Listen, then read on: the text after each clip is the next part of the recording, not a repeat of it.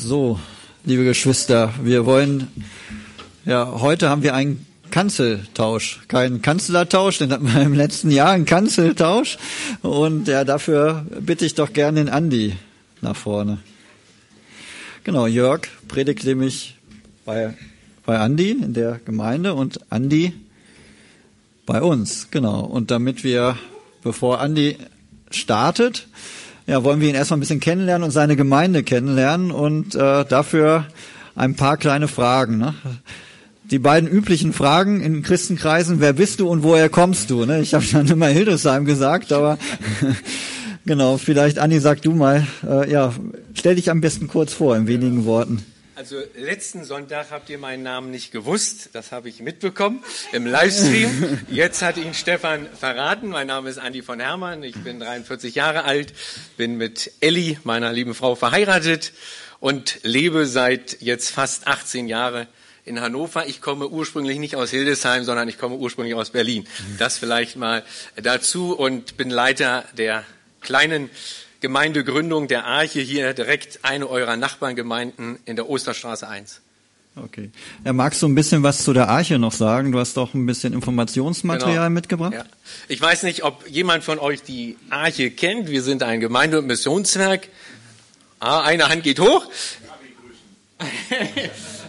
also, äh, ich habe euch vorne ausgelegt einmal unsere Taube, das ist unser Missionsblättchen. Wie gesagt, wir sind nicht nur Gemeinde, sondern Missionswerk. Und zum anderen machen wir seit über 30 Jahren Fernseharbeit. Vielleicht kennt auch jemand unsere Fernsehsendungen. Und nimmt's mit, wenn ihr Interesse habt. Wir selber sind eine kleine Gründungsgemeinde, die seit sechs Jahren existiert. Ja, und ihr seid eine langjährige Gemeinde, die schon gut strukturiert ist. Gemeindegründungsarbeit ist ja nicht immer ganz einfach, aber es macht sehr viel Freude. Das ist definitiv so. Okay, ja, danke. Andi, diese Woche startet ja die Allianzgebetswoche und ja, ich weiß, das liegt dir am Herzen. Äh, genau, du bist auch heute Morgen leicht zu uns gekommen, hast mit Jörg einen, einen Kanzeltausch gemacht, kennst Jörg auch schon länger. Allianz, ne? Allianz, evangelische Allianz. Ne? Sag persönlich, was liegt dir da so auf dem Herzen? Warum, was motiviert dich daran? Ja, also grundsätzlich denke ich, ist es wichtig, dass wir als Christen wissen, wir sind nicht alleine, auch nicht mit unserer Gemeinde alleine, sondern es gibt viele, viele Christen ganz verschiedener Gemeinden und es ist immer sehr bereichernd, erlebe ich, gerade jetzt auch, wenn wir jetzt wieder Allianz Gebetswoche haben, mit Geschwistern aus anderen Gemeinden zu beten, einfach zu merken, auch wenn man den Bruder, die Schwester vielleicht noch gar nicht richtig kennt, man merkt gleich, der oder sie, sie haben auch den Heiligen Geist. Es ist eine Verbindung da und das finde ich immer wieder beeindruckend, wie Gottes Geist lebendig ist und wie wir ja alle seine Kinder sein dürfen. Mhm.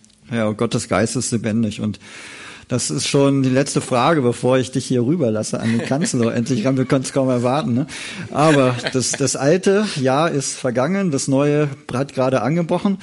Ja, was hat dich denn oder wo hat dich Jesus so im letzten Jahr gepackt und was nimmst du mit aus diesen Packen von Jesus, aus diesen ja, geistlichen Erfahrungen mit in das neue Jahr? Also ich habe zwei Sachen. Eine Sache, die im letzten Jahr wirklich hinter uns liegt und eine Sache, die ich gerade hier mit euch erlebe. Ihr werdet gleich erleben oder hören, was ich sage. Letztes Jahr hatten wir als kleine Gemeinde im Frühjahr eigentlich eine Gemeindefreizeit geplant. Damals wisst ihr, war das auch sehr schwierig, alles mit Corona und dann wurde eigentlich anderthalb Tage, bevor wir starten wollten, wurde es abgesagt von Seiten äh, da, wo wir hin sollten, weil die Behörden gesagt haben, das geht noch nicht. Äh, ihr könnt euch vorstellen, das ist sehr demotivierend, weil alle waren voller Eifer, es wurde sehr viel vorbereitet und dann musste ich äh, meines Amtes walten und alle sagen, ja, äh, wir fahren doch nicht. Äh, und umso dankbarer waren wir, und da haben wir erlebt, wie Gott seine Kinder versorgt, dass wir dann im Herbst, im Oktober letzten Jahres, doch noch ganz spontan auf Freizeit gehen konnten und wirklich erlebt haben, wie Gott uns gestärkt hat, ermutigt hat, weil ich höre das aus euren Gebeten, aus dem, was ihr sagt. Auch ihr merkt, diese Corona-Phase, die jetzt fast zwei Jahre schon geht, das ist auch für Gemeinde sehr, sehr herausfordernd und für eine kleine Gemeinde, die sich selbst noch gar nicht so lange kennt, noch nicht so verwurzelt ist oder verankert, ist es umso schwieriger. Es kann sehr leicht eine Gemeinde auseinanderreißen und da tut so eine Freizeit richtig gut. Das ist das eine und das andere ist ganz passend jetzt zur Predigt. Ihr seid eine lebendige Gemeinde. Das weiß ich schon länger, weil ich, wie gesagt, schon oft hier auch war, einfach als Gast. Ich habe mich immer wieder ermutigen lassen durch euch. Ich hoffe, der Herr segnet euch jetzt auch gleich. Und ich bin sehr beeindruckt. Niemand von euch, auch Stefan, weiß, über was ich predigen will, weil der Herr, aber der Heilige Geist weiß es, denn mehrere Gebete, die gerade gesprochen worden sind, selbst schon hier drüben mit den Brüdern, haben gezeigt, dass der Geist vorbereitet ist. Und ihr hört jetzt umso mehr zu und werdet vielleicht merken, wie passend es ist, wie Gottes Geist uns vereint, obwohl wir uns teilweise nicht kennen, aber wir sind Kinder des einen, nämlich des Allerhöchsten. Und das motiviert mich und erfreut mich. Also ihr habt mich schon sehr gesegnet heute. Gut, und jetzt ist auch Zeit für mich, hier endlich wegzurennen. Und ihr könnt ruhig eure Freude zum Ausdruck geben, wenn, wenn Andi hier rüberkommt ans Mikro.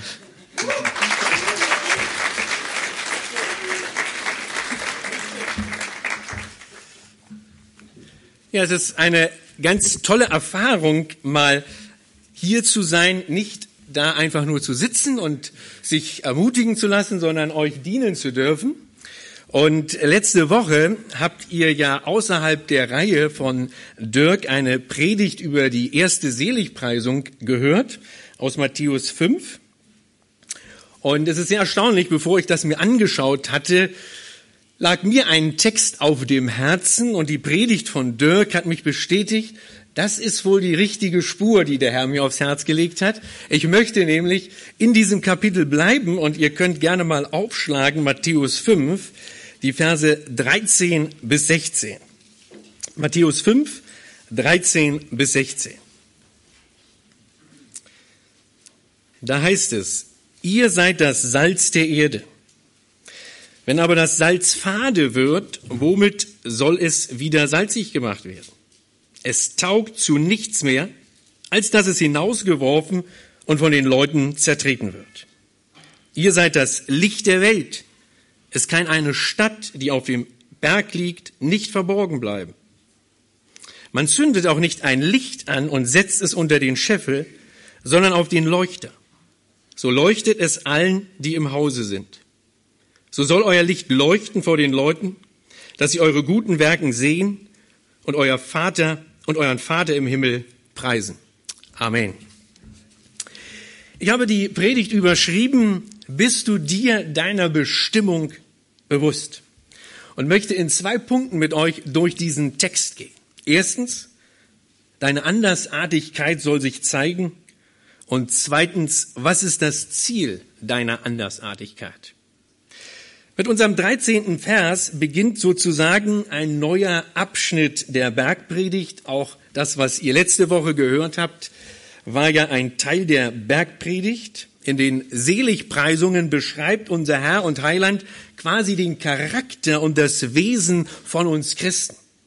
Mit Vers 13 geht er hier nun sozusagen einen Schritt weiter, nachdem er uns zuvor in den Versen 3 bis 12 deutlich gemacht hat, wer wir als Christen sind, zeigt er nun auf, welche Auswirkung dies haben soll. Darum stellt sich für alle, die heute Morgen zu Jesus gehören, die Frage, und es ist gut, am Anfang dieses neuen Jahres sich so eine Frage zu stellen. Letzte Woche wurdet ihr auch gefragt von Dirk, mit welchem Gefühl seid ihr in das neue Jahr gestartet oder gegangen? Und heute wollen wir uns mit der Frage beschäftigen, warum sind wir eigentlich hier auf dieser Erde? Ich denke, das ist eine entscheidende und wichtige Frage. Und je nachdem, wie jeder sie für sich ganz persönlich beantwortet, geht jeder auch mit einer anderen Haltung, mit ganz unterschiedlichen Gefühlen in dieses neue Jahr beziehungsweise grundsätzlich in das Leben hinein. Lebe ich, damit ich groß rauskomme? Oder dass alle meine Wünsche erfüllt werden? Oder leben oder existieren wir nicht eher, um Gott zu verherrlichen und uns für immer an ihm zu erfreuen? So drückt es sehr treffend der kleine Westminster Katechismus von 1647 aus. Aber ist die Erde wirklich der beste Ort, Gott zu verherrlichen? Sollte Gott uns nicht lieber doch gleich, wenn wir seine Kinder geworden sind, in seinen Himmel nehmen? Denn hier auf dieser gefallenen Erde versagen wir doch alle immer noch oft so kläglich. Vielleicht kennt das der eine oder andere von euch. Hier sind wir alle doch viel zu oft mit uns selbst beschäftigt, als dass wir uns zuallererst an Gott erfreuen. Wir suchen doch immer noch ja alle möglichen Dinge der Schöpfung, nach denen wir nach Erfüllung oder in denen wir Erfüllung und Zufriedenheit uns erhoffen, anstatt dass wir unseren Schöpfer höchst persönlich suchen und bei ihm zur Ruhe zu kommen. Aber warum belässt Gott uns als Christen auf dieser Erde? Hat er uns eventuell vergessen? Vielleicht kennt manch einer von euch das Zitat von älteren Geschwistern, die schon sehr alt sind und manchmal den Eindruck haben, eigentlich müssten sie längst abgerufen werden in die Ewigkeit und haben den Eindruck, Gott hätte sie vergessen. Das ist natürlich nicht der Fall. Gott hat immer noch den Überblick. Sondern Jesus sagt ja nicht umsonst in Johannes 17, Vers 15, dass er eben nicht bittet, uns aus der Welt zu nehmen. Auch wenn das viele von uns vielleicht manchmal sich am liebsten wünschen würden diesem ganzen Jammertal endlich zu entfliehen. Aber in der Apostelgeschichte 1.8 zeigt uns auf, dass wir hier auf Erden sind, weil wir seine Zeugen sein sollen. Und genau das offenbart uns unser Predigtext. Gott setzt uns als seine Jünger, als Zeugen in diese Welt ein, um unsere Mitmenschen zu prägen und durch unser Vorbild, durch unser Zeugnis zu verändern. Und jetzt werden uns zwei Bilder hier dargestellt, ja zwei Konsequenzen, wie das auszuschauen hat. Wie wir als Christen Einfluss auf unsere Umgebung nehmen sollen. Und hiermit sind wir bei unserem ersten Punkt. Deine Andersartigkeit soll sich zeigen. Zuerst ist es gewiss wichtig festzustellen, dass wir als Christen nicht isoliert leben sollen, wir sollen also nicht alle ins Kloster wandern und uns dort einschließen, sondern wir leben ganz bewusst in dieser Welt. Auch wenn wir nicht von dieser Welt sind. Dieses wiederum heißt, dass wir als Christen von einer Sichtweise und Einstellung einer anderen Welt bestimmt sein sollen, nämlich von der himmlischen. Das bedeutet ganz konkret, dass wir also uns nicht aus der Welt zurückziehen. Aber schauen wir uns das erste Bild genauer an. Jesus sagt seinen Jüngern, ihr seid das Salz der Erde. Er spricht hier kein Gebot oder ein Imperativ aus nach dem Motto, werdet Salz oder bemüht euch Salz zu sein und zu werden, sondern hier steht ein Indikativ, ihr seid das Salz der Erde. Das ist eine Tatsache, ob uns das bewusst ist oder nicht. Wir als Kinder Gottes sind also gemacht, Salz und Licht zu sein. Und das Wunderbare ist, da steht auch nicht, du bist das Salz der Erde, sondern es steht da, ihr seid das Salz der Erde. Wir als Volk Gottes, ihr als Gemeinde zusammen seid quasi wie ein Salzstreuer und bestimmt, Einfluss zu nehmen hier auf eure direkte Umgebung und da, wo Gott euch hingestellt hat. Nun weiß ich nicht, wie ihr es findet, dass Jesus sagt, dass wir Salz sind. Versteht ihr das als Kompliment oder seht ihr das vielleicht, wie das mal ein kleiner Junge, ein Sohn eines Pastors empfunden hat? Als er diese Aussage zum ersten Mal hörte, hat er diesen Ausspruch als Beleidigung empfunden. Er wollte nicht Salz sein. Vielleicht würde manch einer heute Morgen es auch schöner finden, wenn Jesus gesagt hätte, ihr seid die Schokolade oder der Honig der Welt. Das würde sich ja viel angenehmer, viel lieblicher anhören. Aber ist uns eigentlich bewusst, dass in der Bibel nichts zufällig steht? Was meine ich damit? Ich denke, wir alle wissen, ohne Schokolade kann man leben, obwohl es sicherlich manchen hier im Raum sehr schwer fallen würde. Mir gewiss auch, zumindest an manchen Tagen. Aber wir wissen auf der anderen Seite, ohne Salz können wir alle definitiv nicht leben, geschweige denn überleben. Denn jeden Tag brauchen wir eine gewisse Menge Salz, um den Verlust auszugleichen, der durch unsere tägliche natürliche Ausscheidung entsteht.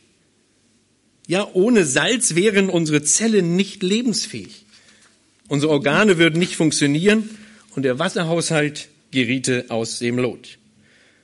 Und weil Salz natürlich früher nicht mal so schnell im Supermarkt zu kaufen war, das wissen wir alle, war es damals umso wertvoller. Heute ist uns, glaube ich, gar nicht bewusst, wie wertvoll eigentlich Salz ist. Ja, es war so wertvoll damals, dass eine Zeit lang die römischen Legionäre sogar mit Salz bezahlt wurden. Merken wir, Jesus hat dieses Bild nicht einfach so gebraucht, weil ihm gerade mal nichts Besseres einfiel, sondern weil er hier etwas untermauern will.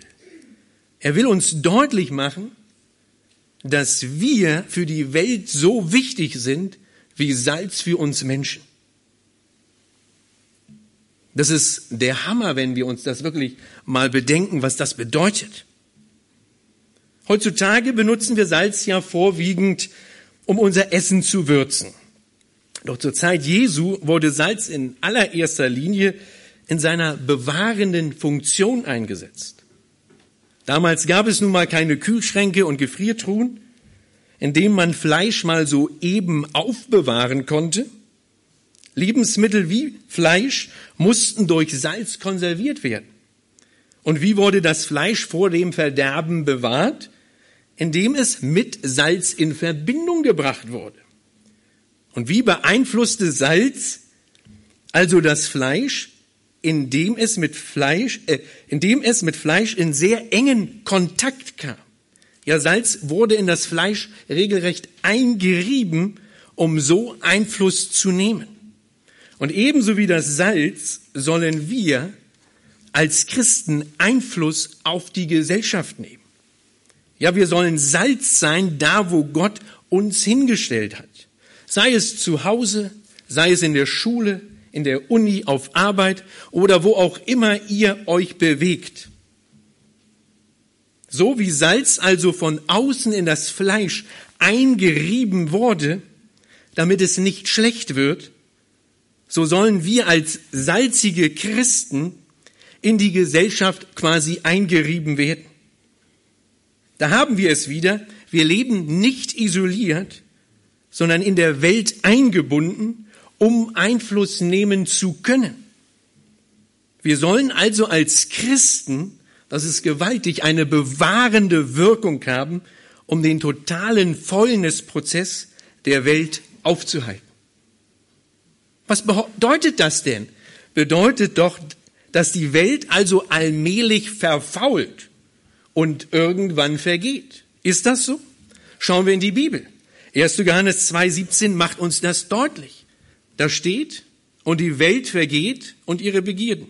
Wer aber den Willen Gottes tut, der bleibt in Ewigkeit. Wir als Christen sollen also durch unsere Worte und Taten zeigen, dass wir anders sind und ein Leben zur Ehre Gottes führen. Dein Umfeld soll von deiner Liebe, deiner Güte, ja von deiner Andersartigkeit regelrecht wie ein Magnet angezogen werden.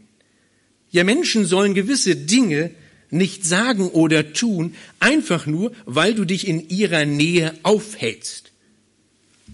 Bist du Salz für den Bereich, in dem du lebst? Ja, bist du salzig, um sozusagen den geistlichen und moralischen Verfall der Gesellschaft sinnbildlich zu verlangsamen? So wie Salz durch seine Schärfe beißt, sollen wir Christen durch unsere Schärfe auch beißen. Martin Luther, bekannt für seine Zitate, hat dazu Folgendes gesagt. Soll man salzen, so muss es beißen. Und ob Sie, die Gesellschaft, uns gleich bissig schelten, so wissen wir, dass es so sein soll. Und Christus solches befohlen hat und will, dass das Salz scharf sei und getrost beiße.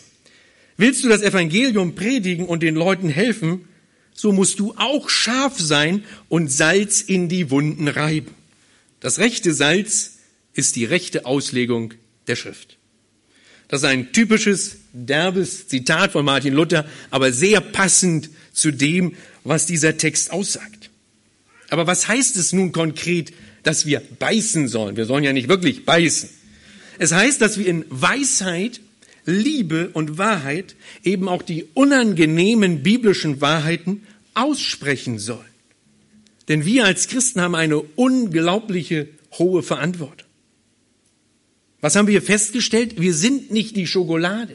Wir sind nicht der Honig der Welt. Wir schmieren den Menschen nicht Honig ums Maul und reden ihnen nach den Munde. Nein, wir sind das Salz der Erde.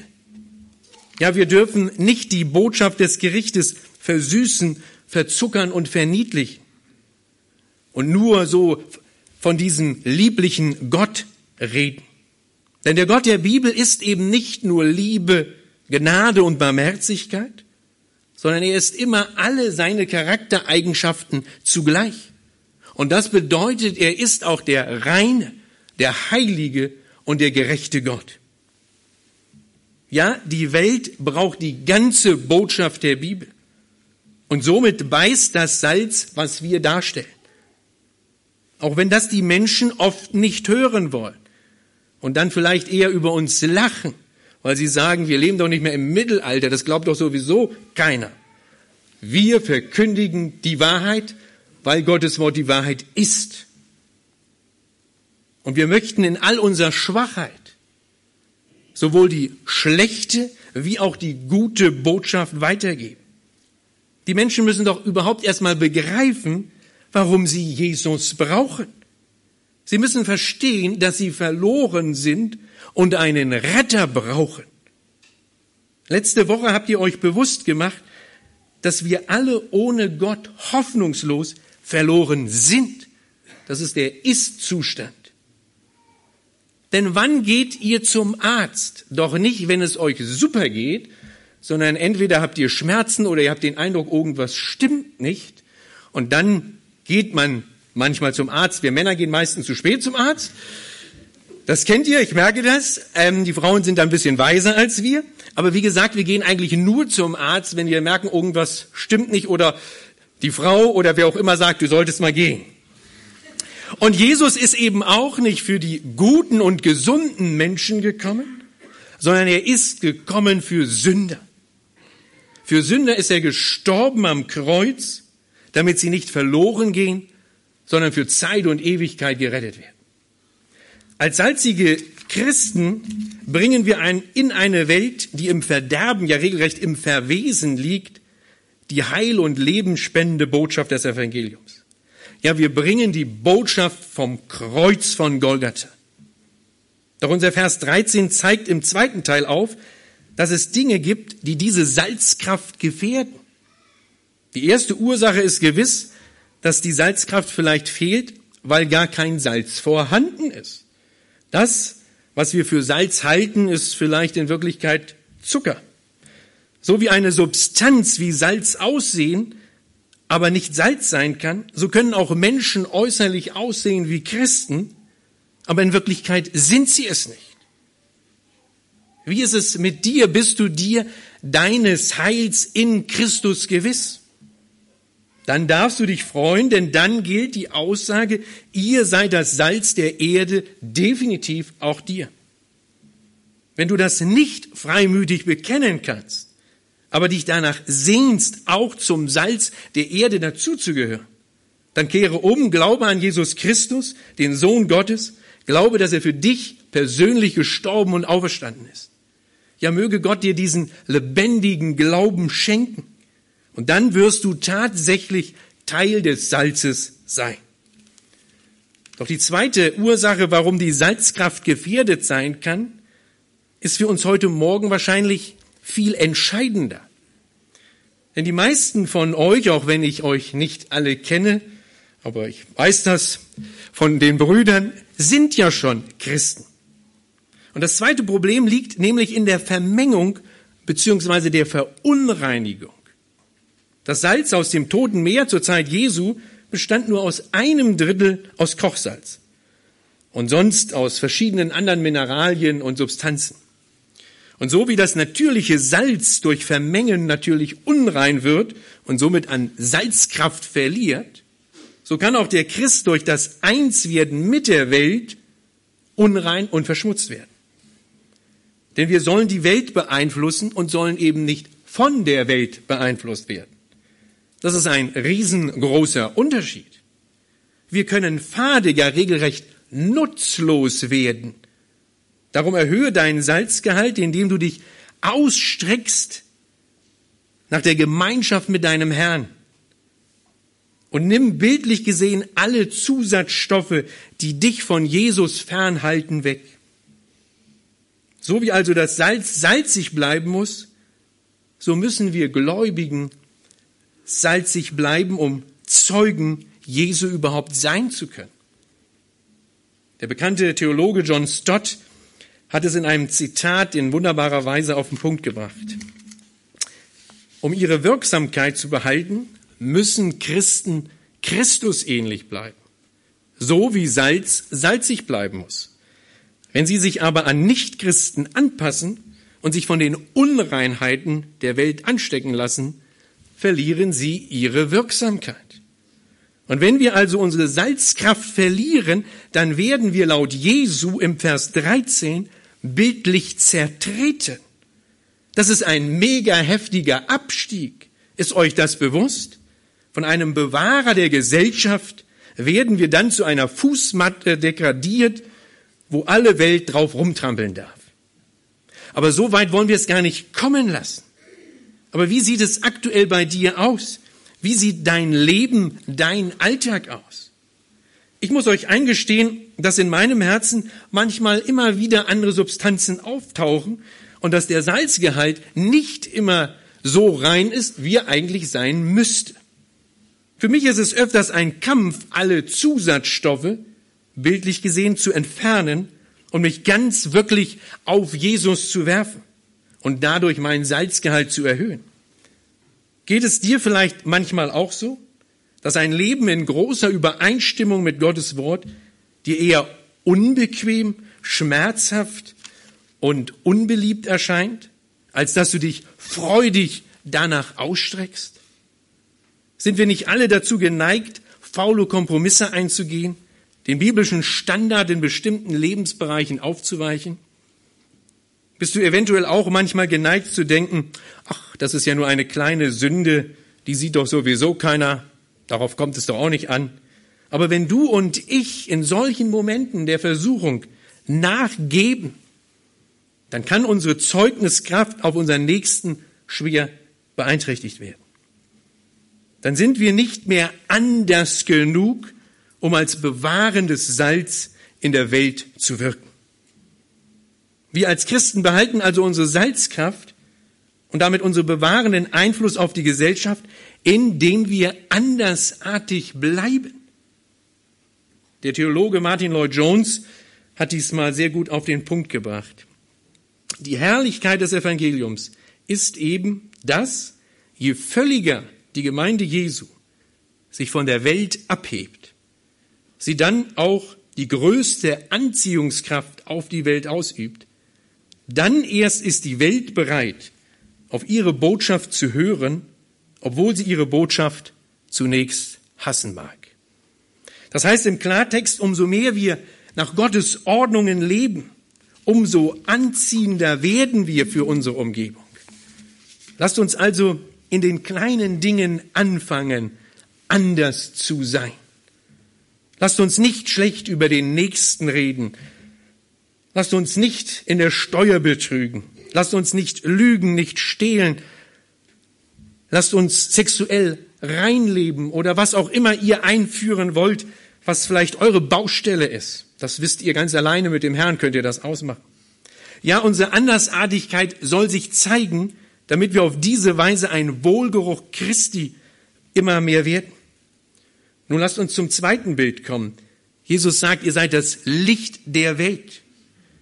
Licht verhält sich völlig anders als Salz, hat aber definitiv genauso Einfluss auf seine Umgebung.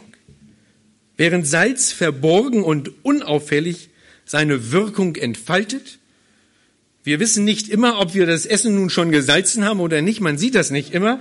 Ich habe da mal vor vielen Jahren ein Desaster erlebt. Nicht ich, aber diejenige, die mir Essen bereitet hat, hat so viel Salz genommen, dass ich, als ich es aß, dachte, ich esse nur Salz. Also da hat sie nicht aufgepasst oder war schwer verliebt, die Dame. Wie auch immer. Auf jeden Fall, bei Licht ist es völlig anders. Licht scheint hell und wird sofort sichtbar. Wenn wir jetzt es erreichen könnten, dass wir alles richtig stockfinster hier machen würden und dann ganz plötzlich auf einmal Licht reinlassen würden, was würde passieren? Ja, auf jeden Fall würde das Licht die Finsternis vertreiben. Licht siegt immer. Und wir sollen, so sagt unser Text, wie eine Stadt sein, die auf einem Berg ist. Denn deren Lichter sind kilometerweit zu sehen. Und wir sollen sein wie ein Licht, was auf einen Leuchter gestellt wird, damit alle im Haus das Licht gut sehen können. So soll auch unser Einfluss als Christen in dieser Welt sein. Wir sollen eine kräftige, wohltuende Wirkung auf unsere Umgebung haben. Wir sollen leuchtende Christen sein und so auf Gottes Herrlichkeit hinweisen. Verstehen wir allmählich besser, warum uns Gott auf dieser Erde belässt? Ja, damit wir Zeugen und Botschafter seiner Liebe, seiner Gnade sein mögen. In den Seligpreisungen wird uns aufgezeigt, dass Gott uns mehr und mehr in den Charakter Jesu verwandeln will. Und in unseren Versen sehen wir, dass Gott diesen Charakter von seinen Jüngern gebraucht, also von euch, um die Welt durch unser Zeugnis zu prägen.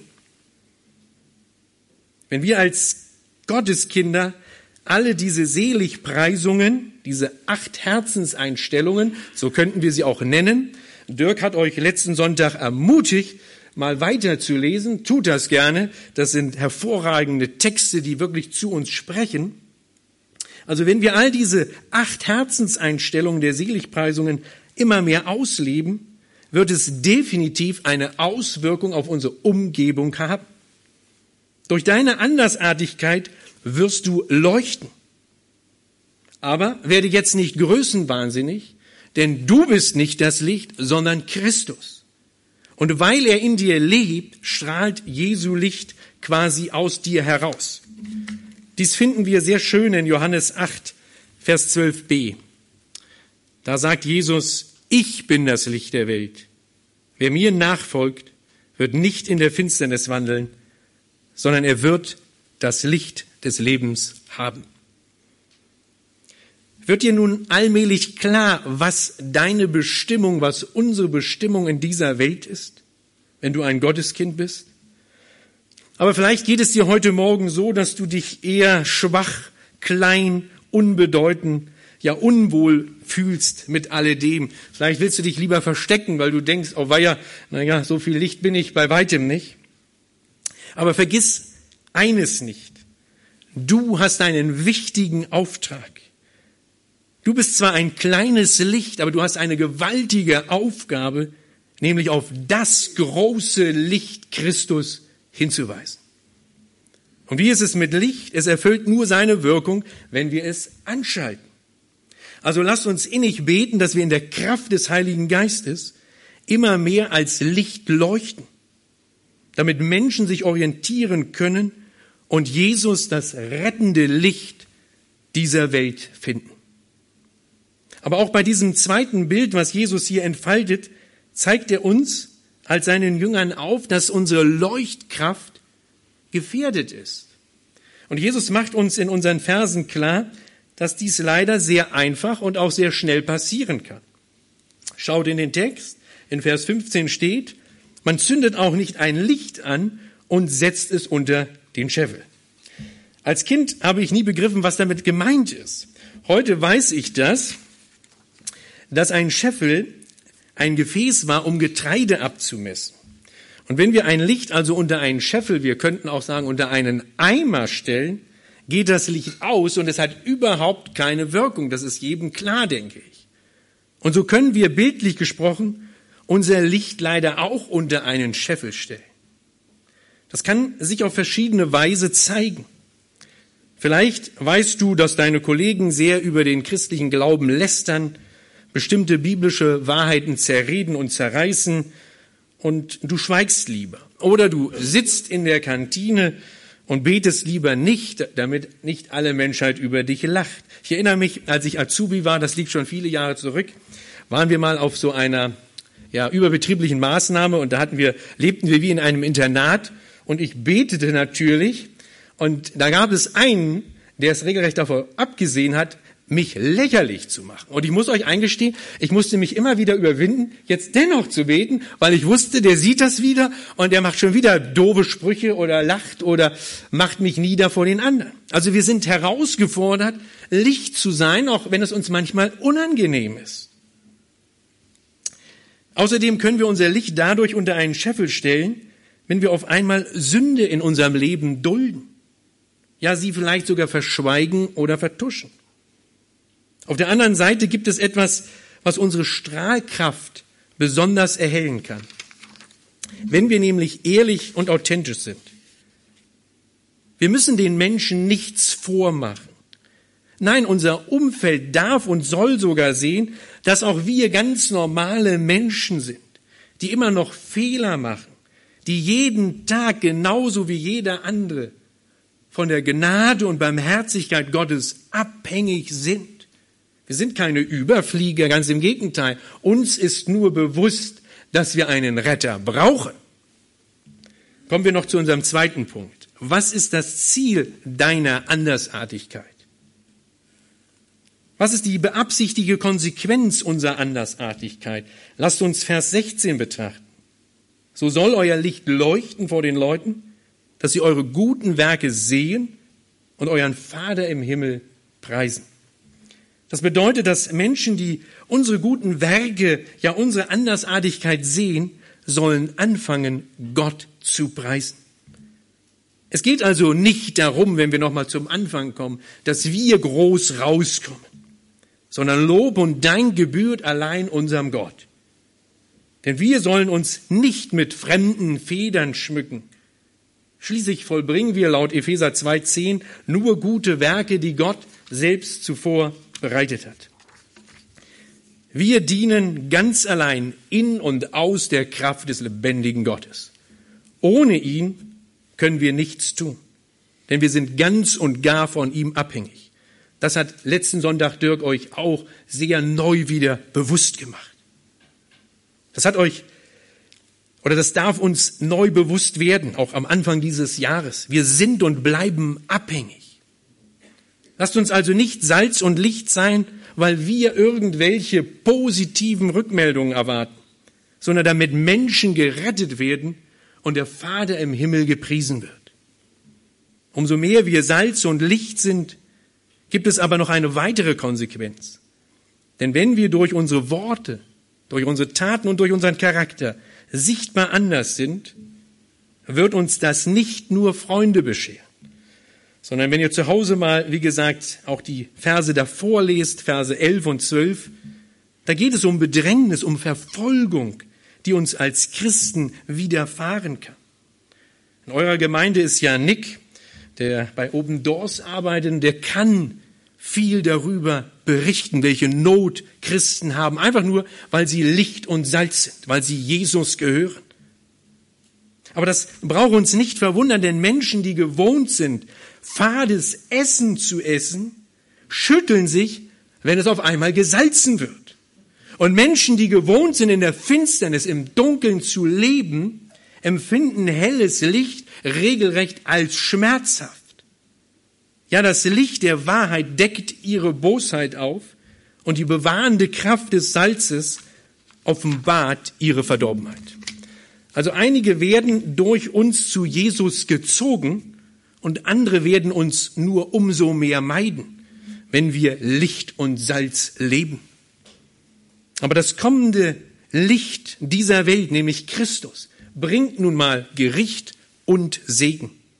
Johannes 3, 19 bis 21, da steht, darin aber besteht das Gericht, dass das Licht in die Welt gekommen ist und die Menschen liebten die Finsternis mehr als das Licht denn ihre Werke waren böse.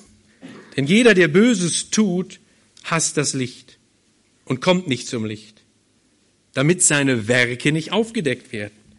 Wer aber die Wahrheit tut, der kommt zum Licht, damit seine, damit seine Werke offenbar werden, dass sie in Gott getan sind.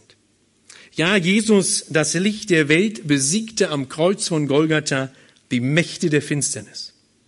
Und dadurch konnten einst wir von der Finsternis in sein wunderbares Licht treten. Und Gottes Kinder reflektieren, also wir reflektieren das Licht Jesu.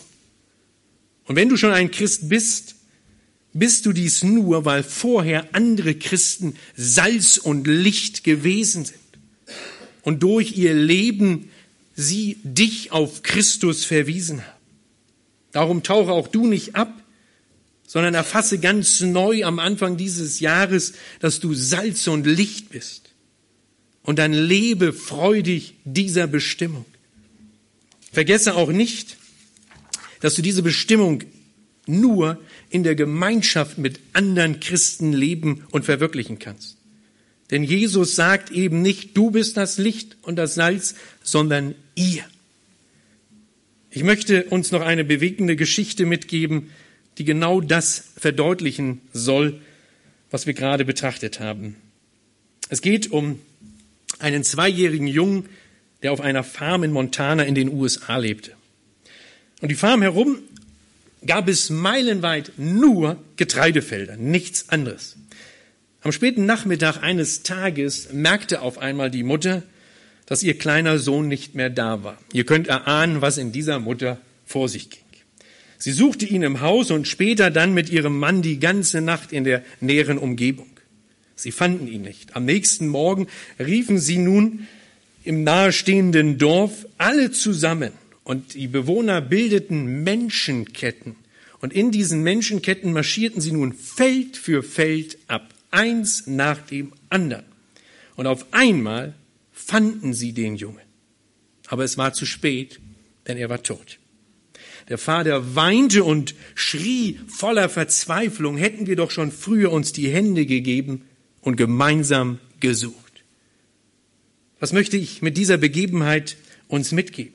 Es gibt viele Menschen auch in unserer Stadt, in unserem Umfeld, die sehen kein Licht, die haben keine Hoffnung, sie haben keine Orientierung. Eine alleine von uns schafft es nicht. Aber wenn jeder von uns sich an den von Gott vorgesehenen Platz einfindet, dann werden Menschen durch unser Salz und Licht sein, ihr als Gemeinde Hoffnung und Rettung finden. Genau deswegen lässt Jesus uns hier noch auf der Erde. Das ist unsere Bestimmung. Je salziger wir sind, je heller wir scheinen, desto mehr werden wir auch Widerstand erfahren. Aber lasst uns nicht entmutigt sein. Denn was lesen wir in Matthäus 5, Vers 10? Gesegnet sind, die um der Gerechtigkeit willen verfolgt werden, denn ihrer ist das Reich der Himmel. Und nun zum Schluss. Wenn du Jesus schon gehörst, dann sei im Jahre 2022 dir umso bewusster, was deine Bestimmung ist. Dann sei umso salziger, strahle umso heller in dem Wissen, dir gehört das Reich der Himmel. Ist das nicht die gewaltigste Zusage, die wir haben? Amen. Hier schläft jemand nicht, das ist gut. Somit lasst uns in all unserer Schwachheit, aus der Kraft Gottes, nicht aus unserer Kraft, diesen entscheidenden, aber feinen Unterschied ausmachen. Und wenn du heute Morgen gar nicht weißt, um was es hier eigentlich geht, weil du Jesus nicht kennst, aber du sehnst dich danach, dass du Hoffnung, Licht und Orientierung in deinem Leben willst, weil du merkst, du brauchst es. Dann lade ich dich, dann laden wir dich ein, zu Jesus, dem wahren Licht dieser Welt zu kommen. Dann lass dir von Gott ein neues Herz schenken, dass du auf einmal das Licht mehr liebst als die Finsternis. Und werde so durch die Begegnung mit diesem Licht der Welt 2022 zu einem Scheinwerfer, der wiederum auf Jesus weist. Amen.